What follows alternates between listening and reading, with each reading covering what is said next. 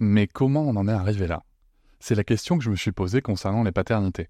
Pour y répondre, je vous propose de découvrir la BD Papa Sapiens, qui raconte l'histoire des pères à travers les âges avec humour et les chouettes dessins de Sévanie. Elle va paraître le 6 juin prochain. Vous pouvez la précommander dès maintenant et avoir un cadeau idéal pour la fête des pères. Alors rendez-vous dans votre librairie préférée ou dans les liens en description de l'épisode ou sur mes réseaux sociaux. Quelqu'un qui a dit que je peux pas jouer aux poupées et après j'ai pleuré. Bienvenue sur Papatriarcat, le podcast qui réfléchit à la parentalité au XXIe siècle pour l'affranchir du modèle patriarcal. Dans cet épisode, je reçois Aurélie. Elle est la mère d'une précédente invitée qui s'appelle San et qui nous a raconté son quotidien en instruction en famille, l'IEF. Nous allons évoquer différents sujets comme le choix de l'instruction en famille, le quotidien, comment est-ce que cela s'organise, comment est-ce que les enfants, comme les parents, peuvent vivre ce choix. Nous allons nous parler aussi de passion, de partage de passion, à travers notamment le cosplay et le jeu. Je vous invite à découvrir l'univers d'Aurélie et sa famille sur les profils Instagram at @funandmix et le site internet du même nom. Je vais commencer par la laisser se présenter et je vous souhaite une très bonne écoute. Donc, je m'appelle Aurélie, euh, j'ai 41 ans, si je me souviens bien, voilà. Euh, non, mais ça change tous les ans, c'est relou. Et, euh, ben, je suis mariée et euh, j'ai trois enfants. Donc, un petit garçon qui a 6 ans, qui s'appelle Lex, une petite fille qui a 8 ans, qui s'appelle Vega, et une plus grande qui a 12 ans et qui s'appelle San. D'accord. Voilà. Et on vit euh, à Paris. Et vous vivez à Paris, d'accord. Et comment ça se passe au niveau de l'organisation euh, C'est euh, toi tu travailles ou pas? Ton mari travaille ou pas? Alors, bah moi j'ai toujours travaillé, même quand je n'étais pas rémunérée. Maintenant je commence à l'être un peu parce que j'ai j'ai lancé mon auto-entreprise de photographe. Euh, mais bon, c'est vraiment tout récent et puis ça, ça démarre pas très vite euh, à cause des, des Avec le circonstances. Covid Voilà, c'est ça, comme tu peux imaginer. Euh, mais euh, en fait, euh, j'ai été assistante maternelle au tout début quand ma grande était vraiment très très petite. Euh, après, bon, c'est devenu un peu compliqué parce que j'ai eu un deuxième puis un troisième. Euh, et puis, euh, ben, euh, disons que mon mari a toujours eu, lui, un, un boulot à l'extérieur et rémunéré. Mais moi, pas toujours. Voilà. D'accord. J'aime beaucoup le fait que tu précises que tu as un travail à l'intérieur non rémunéré. C'est Ouais. un, un, magnifique. Une belle précision qui, qui fait chaud au cœur dans, dans, dans ce podcast et j'espère qu'un jour ce sera une autre réalité dans notre société. Et comment vous en êtes venu à l'instruction en famille? Euh, et ben c'est alors en fait je quand euh, j'ai eu ma première euh, mon premier enfant donc ma grande euh, j'allais j'avais pas j'étais pas du tout proche de ma mère et j'avais pas vraiment de, de femme dans ma famille avec qui j'étais proche. Et puis j'avais pas de copine qui avait des enfants donc euh, j'étais un peu euh, un peu toute seule et j'avais des fois besoin euh, de conseils d'être rassurée et j'allais essayer de chercher des idées, des conseils sur des forums. Donc avec mon mec, on appelait ça les forums roses. Parce que non, en fait, je sais pas pourquoi ils, mettent toujours tout un thème rose autour, parce que j'imagine qu'ils doivent estimer que c'est pour les nanas, donc il faut que ça soit rose. Mais je t'avoue que j'ai complètement oublié comment ça s'appelait. Et puis un jour, complètement par hasard, euh, il y avait euh, une maman qui disait, racontait que euh, sa fille n'allait pas à l'école. Et alors là, vraiment, j'étais un peu tombée de haut parce que mes parents m'avaient toujours dit que c'était obligé, qu'il fallait y aller, que c'était obligatoire. et du coup, ben, je, je- moi, je pensais aussi que c'était obligatoire, comme encore beaucoup de gens le croient. Euh, et du coup, ma, petite, elle avait euh, huit mois à l'époque. Et euh, ben voilà, je me suis dit, euh, ouais, mais c'est génial. euh, moi, personnellement, j'ai détesté l'école. Donc, mon mari, lui, a adoré ça. Il- enfin, voilà, il aimait bien ça. L'école, c'était une expérience qu'il trouvait chouette. Donc, bah, il a fallu qu'on en parle. Et puis, donc je pense qu'il s'est laissé convaincre assez facilement. En fait, il, il, a réfléchi un peu. Il a dit, ok, pourquoi pas. Si t'as envie de t'en occuper. Euh. Ok, donc voilà, c'est comme ça qu'on y est venu. C'était vraiment euh, par hasard. Hein. On n'avait pas réfléchi avant et, et on n'a rien lu en plus. Et vraiment, on s'est jeté là-dedans en se disant, bah, on verra bien. Et puis,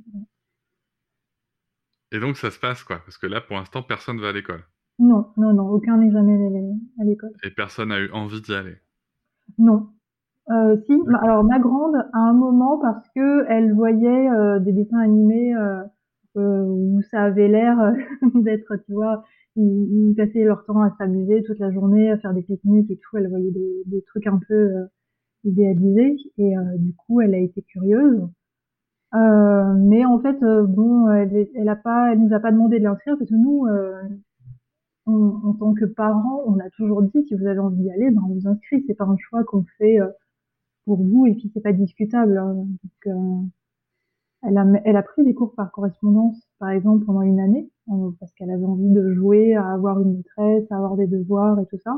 Donc elle a, tenté l'expérience. Mais il y en a aucun vraiment qui, qui nous a dit bon inscris-moi, moi j'ai envie d'aller à l'école. Et comment vous organisez au niveau du foyer? Parce que la la question qui se pose souvent, c'est, euh, enfin moi souvent les parents me disent soit je vais pas avoir le temps, euh, soit on n'a pas les moyens, euh, soit soit c'est pas possible, ou soit mais ou soit ou soit tout simplement on se sent pas aussi. Parce que mmh. souvent les, les gens voient différentes formes d'instruction en famille, hein, puisque donc on a on a du homeschooling et du unschooling, ça c'est les deux courants principaux. Donc homeschooling euh, faire l'école à la maison littéralement. Les académies peuvent même envoyer des programmes. Je le précise pas pour toi, hein, mais c'est pour les auditeurs ici. Oui. Euh, et le unschooling, donc, qui est euh, euh, plus vraiment sur de l'apprentissage autonome. Et souvent, les, les, parents se sentent pas de le faire. Et puis, il y a la question financière. Voilà, comment ça s'organise par chez vous aussi? Parce que il y a aussi les, euh, les inspections. Donc, comment est-ce que tout ça, ça s'organise? Ouais, La question est super large. Il y en a plein en même temps. Excuse-moi. Alors, attends, on, en fait euh, une première. Euh... Ouais, sur l'aspect organisation euh, financière et organisation du foyer. Ok, d'accord. Euh, bon, alors là, du coup, bah, clairement, c'était mon mari qui avait le job le mieux payé. Donc, -hmm. bah, c'est lui qui restait au travail pour gagner l'argent de la maison. Euh, et puis bon, je pense que c'est aussi moi qui avais le plus envie de, de rester et de, de, me coller à ça. Quoi, j'étais la plus motivée, même si lui, euh, ça, ça le dérange pas. Donc euh, c'est comme ça qu'on s'est organisé. Bon, bah, après, euh, société patriarcale, hein, c'est le mec qui gagne souvent plus, donc euh, voilà, c'est un schéma assez classique qui revient très souvent dans les familles qui font euh, l'école à la maison. Euh, après, ben financièrement, ouais, ça c'est clairement quelque chose que je je déplore, c'est que ben il faut avoir le, enfin c'est un privilège encore de faire l'école à la maison. Euh, il faut que, il faut déjà qu'il puisse y avoir deux parents, bien souvent, il mmh en avoir un qui, qui va travailler. Après, il y a des mamans, euh, je connais des mamans solo qui, qui se débrouillent, qui ont un ou deux enfants, qui font l'école à la maison et euh, il y en a une, le prof euh, de CNED, c'est le cours par correspondance. Et euh, il y en a une autre qui fait plein de petits boulots comme ça en freelance. Donc je pense que c'est possible. En plus, ça doit vraiment être difficile et puis ça doit être très stressant. Ah ouais. Voilà. mais voilà, bon, je sais que c'est pas impossible, mais ouais, clairement, c'est pas pour la sécurité financière. Donc voilà, nous, on a la chance de pouvoir s'organiser comme ça. Et alors pour le coup, homeschooling, unschooling? Euh, chez... Alors au début ça a été homeschooling parce que j'avais besoin de prendre confiance en moi. D'accord. Euh, pendant, je dirais, les deux premières années. Et puis ensuite, euh, ouais, depuis c'est homeschooling totalement. Donc ça veut dire qu'on n'a pas de, on n'a pas de programme. Euh, on est obligé quand même. L'éducation nationale au niveau des inspections nous oblige à connaître, tu vois, les, les, les paliers, les programmes, les attendus de fin de cycle. Donc on est obligé de garder un œil là-dessus, mmh. euh, de montrer à l'inspecteur aussi qu'on qu qu sait, qu'on sait ce que notre enfant sait euh, par rapport au programme, qu'on sait ce qu'il ne sait pas et tout. C'est important pour eux. Euh, mais voilà, nous on n'a pas de programme et puis on fait, on fait selon ce que les gamins ont envie de, ont envie de faire. Euh, on s'organise, par exemple, moi je, je suis, je, je, me vois comme une accompagnante, tu vois, parce que souvent, euh, on peut dire, euh, bon, bah, c'est toi la maîtresse à la maison, mais j'ai pas vraiment l'impression de faire ça, en fait. Vraiment, je suis une accompagnante. Tu vois, comme quand tu accompagnes ton enfant qui apprend à marcher, tu là pour faire attention à ce qu'il se cogne pas, qu'il n'y ait pas des choses dangereuses et tout ça. Bah là, c'est un peu pareil, quoi. Tu là pour proposer, pour aider, pour guider. J'écoute beaucoup quand quand il y a un intérêt comme ça qui, se manifeste ben je, je suis à l'écoute, je me, je, je me dis ah tiens euh, ça, euh, ça ça peut valoir peut-être le coup de creuser, donc euh, je vais proposer à l'enfant de dire tiens par exemple les minéraux ça t'intéresse, je vois que tu trouves ça chouette, donc est-ce que ça te dit qu'on aille visiter un musée, est-ce que ça te dit qu'on aille dans une boutique de minéraux, est-ce que ça te dit qu'on fasse un labook, qu'on fasse des recherches ensemble, qu'on regarde des documentaires. Et la plupart du temps, ça marche en fait, mais il, peut arriver aussi que ça marche pas et qu'ils disent oh, non, bah, tu vois, on laisse tomber. Tu as un compte Instagram qui s'appelle euh, Add Fun and Mix. Ouais, c'est ça. Euh, que je mettrai dans le descriptif. Quand tu parles de, de il s'intéresse à quelque chose, on va l'aider à s'intéresser, on va l'accompagner sur le sujet. Mm. Euh, moi, en fait, j'ai découvert euh, ton compte par ma compagne qui, euh, qui te suit depuis pas mal de temps maintenant. Et euh, je me rappelle une vidéo de ta plus grande, San, où elle avait fait un espèce, alors j'ai oublié le nom, c'est un espèce de livre d'exposé sur la Lune, je crois. C'est un labbook. Un labbook? Ouais. Ok. Et elle a fait ça, elle avait 10, 11 ans, je crois, c'est ça Ou 10 ans? Ouais, elle devait avoir 10 ans à peu près, ouais. Et je me rappelle que moi, je m'étais dit, oh, c'est bluffant, quoi. C'est vraiment bluffant parce que euh, il y avait euh, déjà un sujet qui avait été hyper poussé, je trouve une création de contenu qui était euh, bah, hyper créative, euh, hyper bien remplie, une présentation du contenu qui était ouf. Donc je vous invite tous et toutes à aller voir la vidéo. Et, euh, je sais qu'il faut pas comparer les enfants, mais, mais, en parallèle, si tu veux, je voyais des enfants de son âge dans, dans, dans, mon, dans mon entourage qui sont à l'école et, euh, et où en fait c'est pas du tout les mêmes euh, sujets quand ils font des exposés parce qu'en fait j'ai comparé, enfin j'ai mis ça en relation avec un exposé si tu veux et c'est pas du tout pareil. Déjà un parce que je pense qu'ils choisissent pas les sujets et puis il y a une liberté de création qui est ouf quoi derrière. Ça se passe comme ça pour chaque sujet. Je, je crois que Noëlla, enfin Noëlla, donc ma compagne s'appelle Noëlla. Euh, je crois que ma compagne m'a parlé aussi d'une histoire sur les minéraux où elle avait vu des vidéos d'un niveau très élevé. Ouais. Oui, oui, effectivement. en fait, San, elle a, elle a ce fonctionnement. En fait, elle s'intéresse à un truc, un, un sujet, et puis elle va le creuser vraiment jusqu'à épuisement. Puis elle va, elle va travailler dessus. Des fois, elle va aller chercher des trucs euh, super pointus parce que elle a jamais, euh, elle n'a jamais euh, pris l'habitude d'être mise dans un niveau. En fait, elle ne, elle n'a jamais entendu, bah ça, tu le verras l'année prochaine. Ça, c'est pas, c'est pas ton niveau encore. Et du coup, euh, des fois, elle, euh, je sais pas si tu vois ce que c'est euh, les MOOC. Ouais.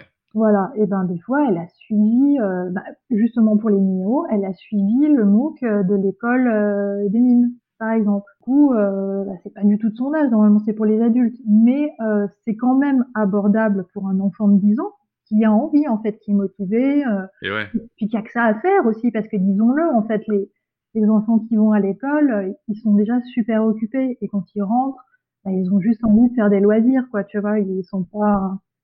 C'est normal qu'ils aient pas envie de, de travailler. Il y a des devoirs à faire, donc euh, ça, elle a vraiment que ça à faire en fait. Euh, il n'y a pas de, hormis les activités euh, auxquelles elle va, et puis bon là il y a des horaires forcément qu'il faut respecter.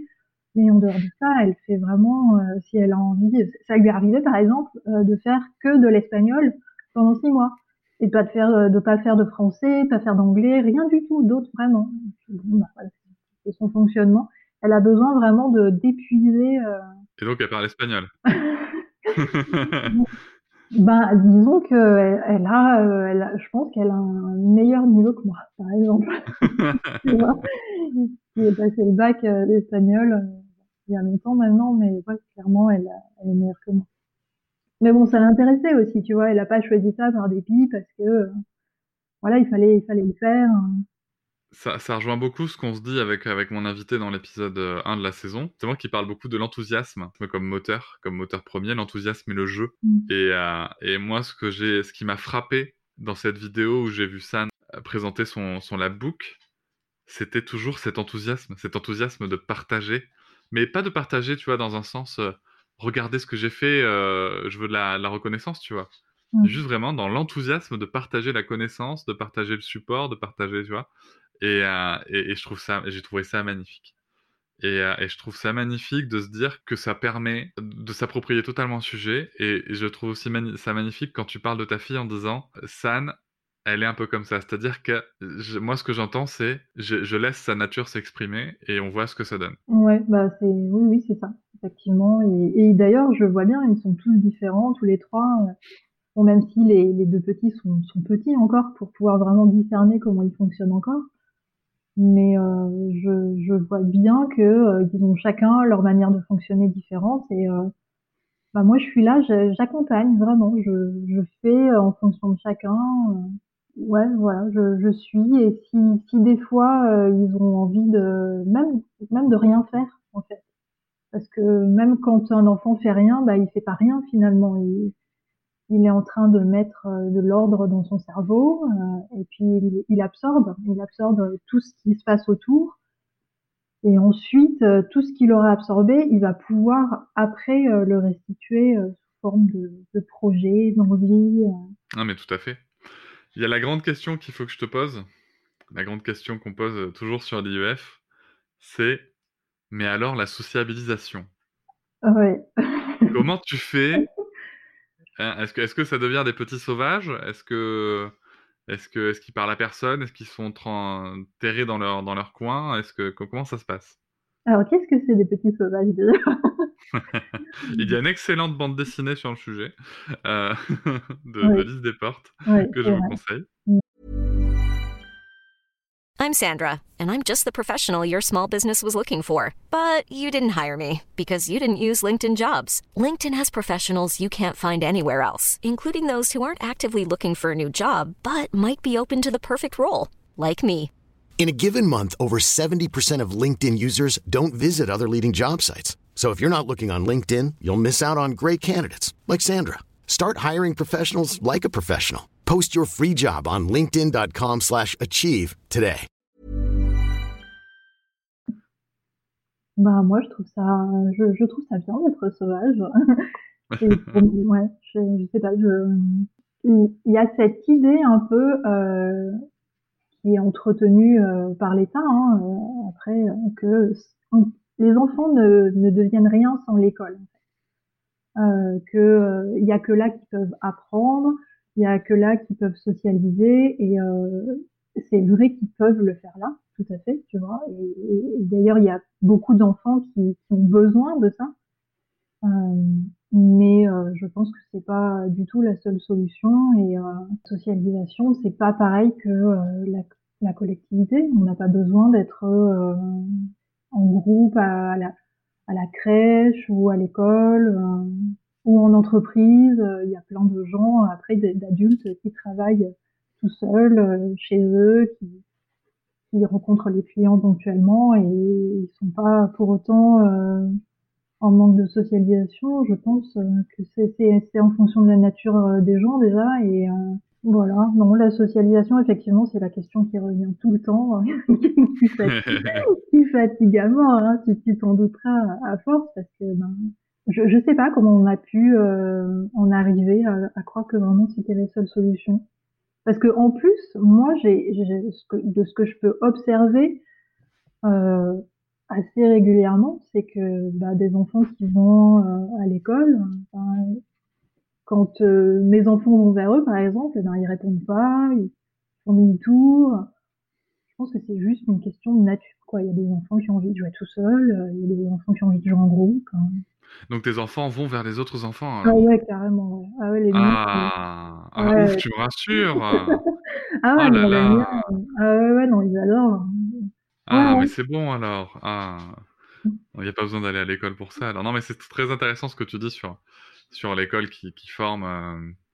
Moi maintenant, j'en suis à me dire que, que l'école euh, est là pour, pour transformer les enfants en adultes alors que la vie est là pour euh, permettre aux, enfants de, juste de grandir. Et, euh, donc ce sont deux, deux, deux, visions un peu différentes, hein clairement. Mais, euh, mais, voilà, mais bon, mais chouette. Donc c'est bon alors, ils, ils parlent à des gens, ils sont, euh, ils, ils, ils leur sautent pas dessus, et leur- en leur griffant le visage, tout va bien. Non, non, non, euh, non seulement euh, ils savent, euh, ils savent compter, mais en plus ils, ils savent, ils savent parler aux gens, ils savent se présenter. Alors tu parles justement de ils savent compter. Il y a cette grande question que souvent les gens posent en IEF, c'est mais alors attends, il sait compter, il sait lire, il sait écrire? Ouais, bah, ouais. Bah, entre autres, hein, il y, a- il y en a d'autres, hein, des grandes questions comme ça que je, que je peux te citer. Il y Mais a- vas-y.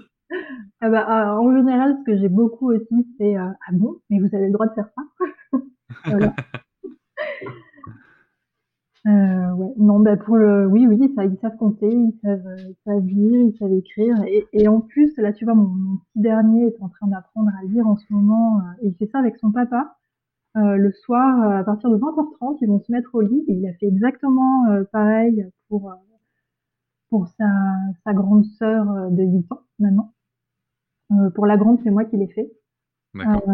Voilà. Mais euh, ouais, les deux, les deux plus petits, c'est lui qui a, qui a appris à lire euh, tous les soirs en fait. Il- on a un livre de lecture. Et puis euh, il, il apprend d'abord les lettres, ensuite les premières syllabes les plus faciles, ensuite les, les syllabes les plus complexes. Et puis ouais, petit à petit, en quelques mois, bah, ils apprennent à lire comme ça au lit le soir. Juste comme ça, une lecture le soir, quoi. Voilà, c'est ça. Et puis bon, ça prend une demi-heure, hein, grand maximum. Ouais. Voilà. Ouais, c'est et, et vraiment en faisant pas grand-chose, hein, tu vois, quand, quand moi je pense comment euh, personnellement j'ai appris à lire au CP, euh, on me faisait lire plein de textes et tout, et, et puis finalement ça a été, je crois que ça a été un peu galère pour moi d'apprendre à lire et écrire. C'est- Je pense que c'était pas le moment en fait. Ouais. J'étais pas encore prête. Donc euh, ouais, voilà. Non, mais c'est super intéressant. Ça rejoint beaucoup les autres témoignages que, euh, que je peux avoir et, et- et des choses que, que j'ai pu voir aussi dans des documentaires. Il y a un documentaire que j'aime beaucoup qui s'appelle Être et devenir euh, sur le sujet, Mm, euh, ouais. qui, qui est très chouette hein, et, euh, et justement qui lève un peu ces tabous. Et, euh, c'est super intéressant. Il y a une particularité quand même euh, dans votre, euh, dans votre famille.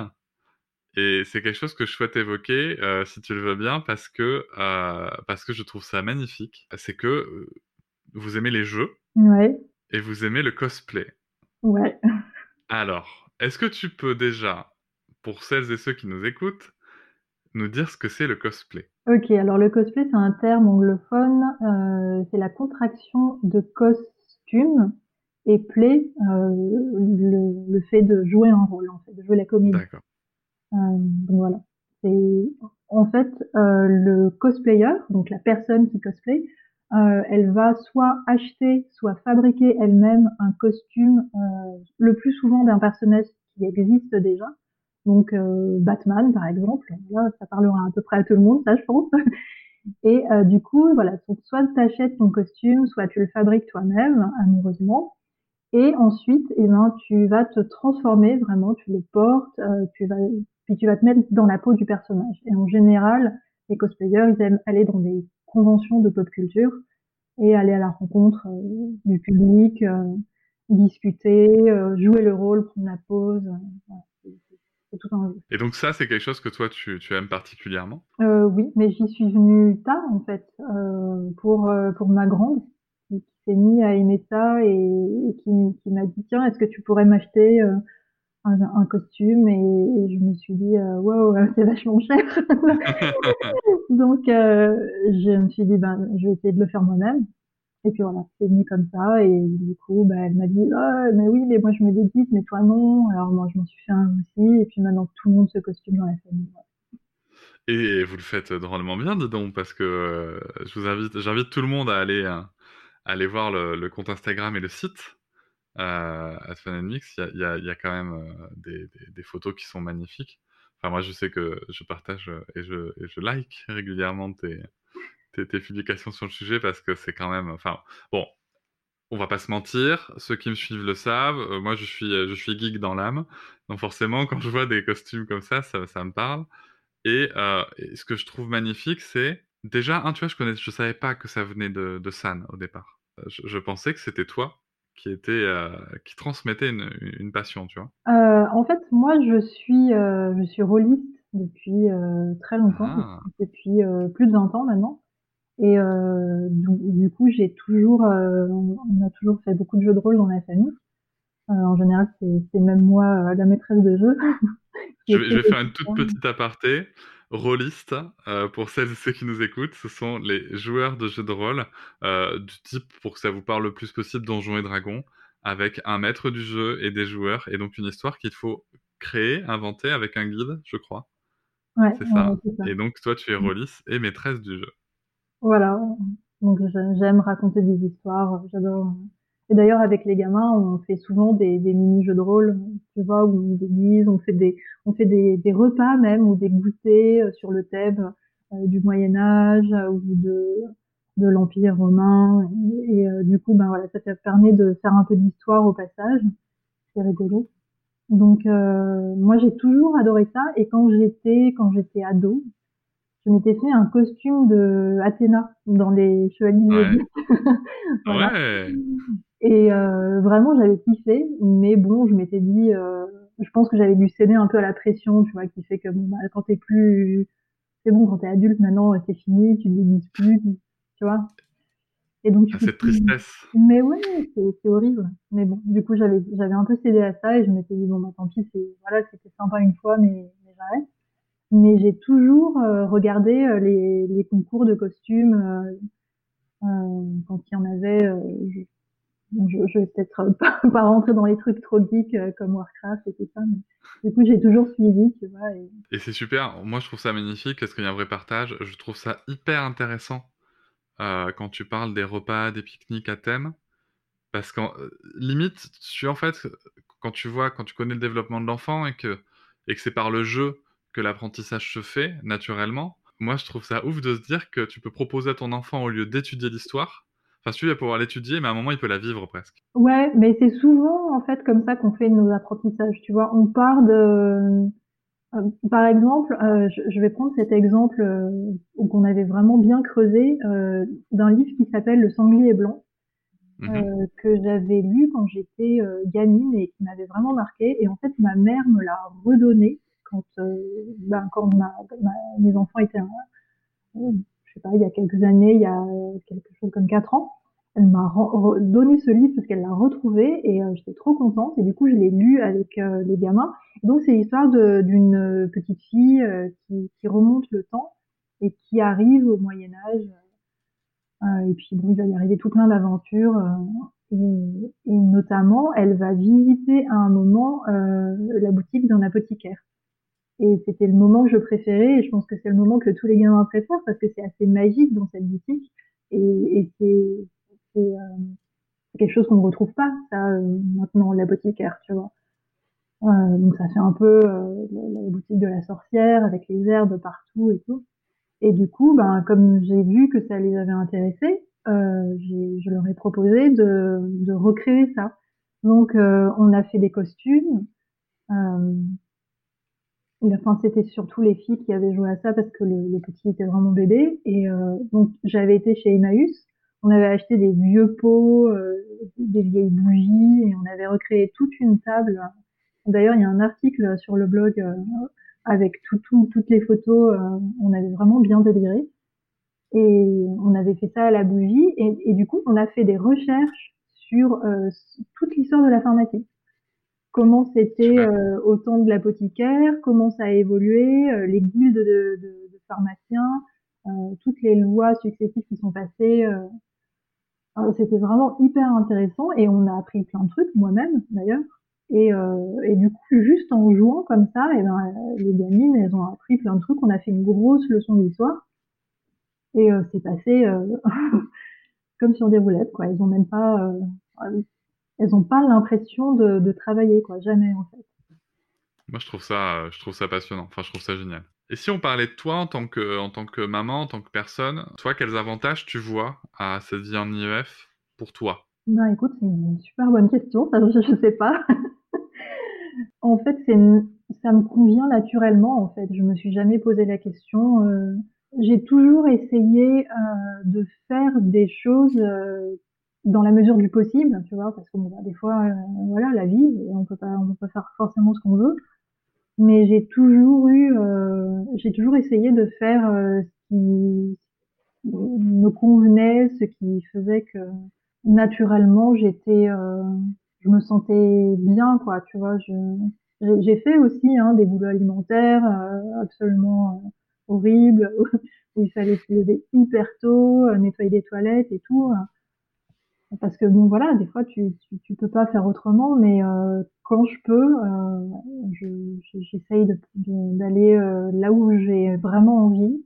Et je pense que vraiment là, l'instruction en famille, c'était le, truc qui me, convenait le mieux en tant que en tant que maman, en tant que parent en fait, tout simplement. Mmh et quels inconvénients? Tu verrais, tu vois, cette situation Parce que on va pas se mentir, hein, la vie de parent, euh, enfin en tout cas dans mon podcast, on ne vend pas du rêve. Hein.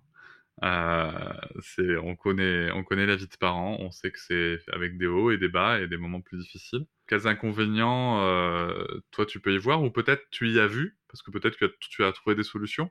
Quelles ont été peut-être des situations difficiles, tu vois, que toi tu as surmonté pour, pour potentiellement donner des solutions à ceux qui, ceux et celles qui voudraient se lancer dedans? Bah là, je c'est pas pour vendre du rêve, mais honnêtement, moi, j'ai, en fait, à part les, les inspections, moi, je j'y vois pas d'inconvénient parce que vraiment, c'est, je pense que la clé, c'est de, de choisir ça, de, de faire. Euh, des fois, j'ai, des j'ai des mamans, euh, plus rarement des papas, mais c'est surtout des mamans qui, qui viennent me dire c'est, c'est vachement cool, je kiffe ce que vous faites et tout. Euh, ceci dit, moi, je m'en sens pas capable, moi, je je m'en sens pas l'envie parce que j'ai j'ai besoin d'avoir j'ai besoin d'avoir du temps pour moi et tout. Et vraiment, ça, je l'entends. Euh, je pense qu'on est tous euh, parents de la façon qu'on, dont on peut. Et du coup, euh, moi, ma situation, je l'ai choisie. C'est vraiment ça qui est important. J'ai eu la chance de la choisir. Et euh, du coup, ben, des inconvénients, je pense que tu, tu en as euh, principalement si tu si tu choisis pas quoi. Ou, ou si tu euh, si tu es en galère financière, par exemple, évidemment ça ça va être un gros inconvénient. Après, effectivement, nous dans, dans notre famille, il y a des choix qu'on doit faire. Tu il y a des années où on part pas en vacances. Euh, après, euh, voilà, il y a des gens qui partent jamais en vacances, donc euh, on se plaint pas non plus, tu vois. mmh. Je pense que des inconvénients, on peut toujours en trouver, mais à partir du moment où moi vraiment j'ai fait ce choix, je suis vraiment à la place à laquelle j'ai envie d'être. Et du coup, des inconvénients, bah, je j'en vois pas vraiment. Quoi. Bah, c'est beau. Félicitations. ouais, merci. On arrive au bout de cette interview. Je te remercie beaucoup de nous avoir livré tout ça. C'était super instructif. Bah avec plaisir et merci à toi. Et je te dis bonne soirée et à bientôt. Bye bye. Je vous remercie de m'avoir écouté. Je vous invite à vous abonner et nous pouvons aussi nous retrouver sur Facebook, Instagram et sur le blog papatriarca.fr. À bientôt.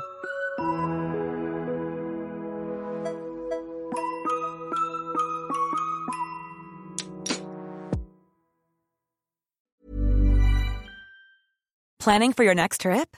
Elevate your travel style with Quince. Quince has all the jet setting essentials you'll want for your next getaway, like European linen, premium luggage options, buttery soft Italian leather bags, and so much more. And is all priced at 50 to 80% less than similar brands. Plus, Quince only works with factories that use safe and ethical manufacturing practices. Pack your bags with high-quality essentials you'll be wearing for vacations to come with Quince. Go to quince.com/pack for free shipping and 365-day returns. Hop, c'est encore moins. Si tu veux soutenir le podcast, tu peux aussi t'abonner à Papatriarca Plus et découvrir chaque semaine un épisode bonus en plus des 60 déjà disponibles. À découvrir sur tes applis de podcast comme Pocketcast, Castbox ou encore Apple Podcast. À très vite.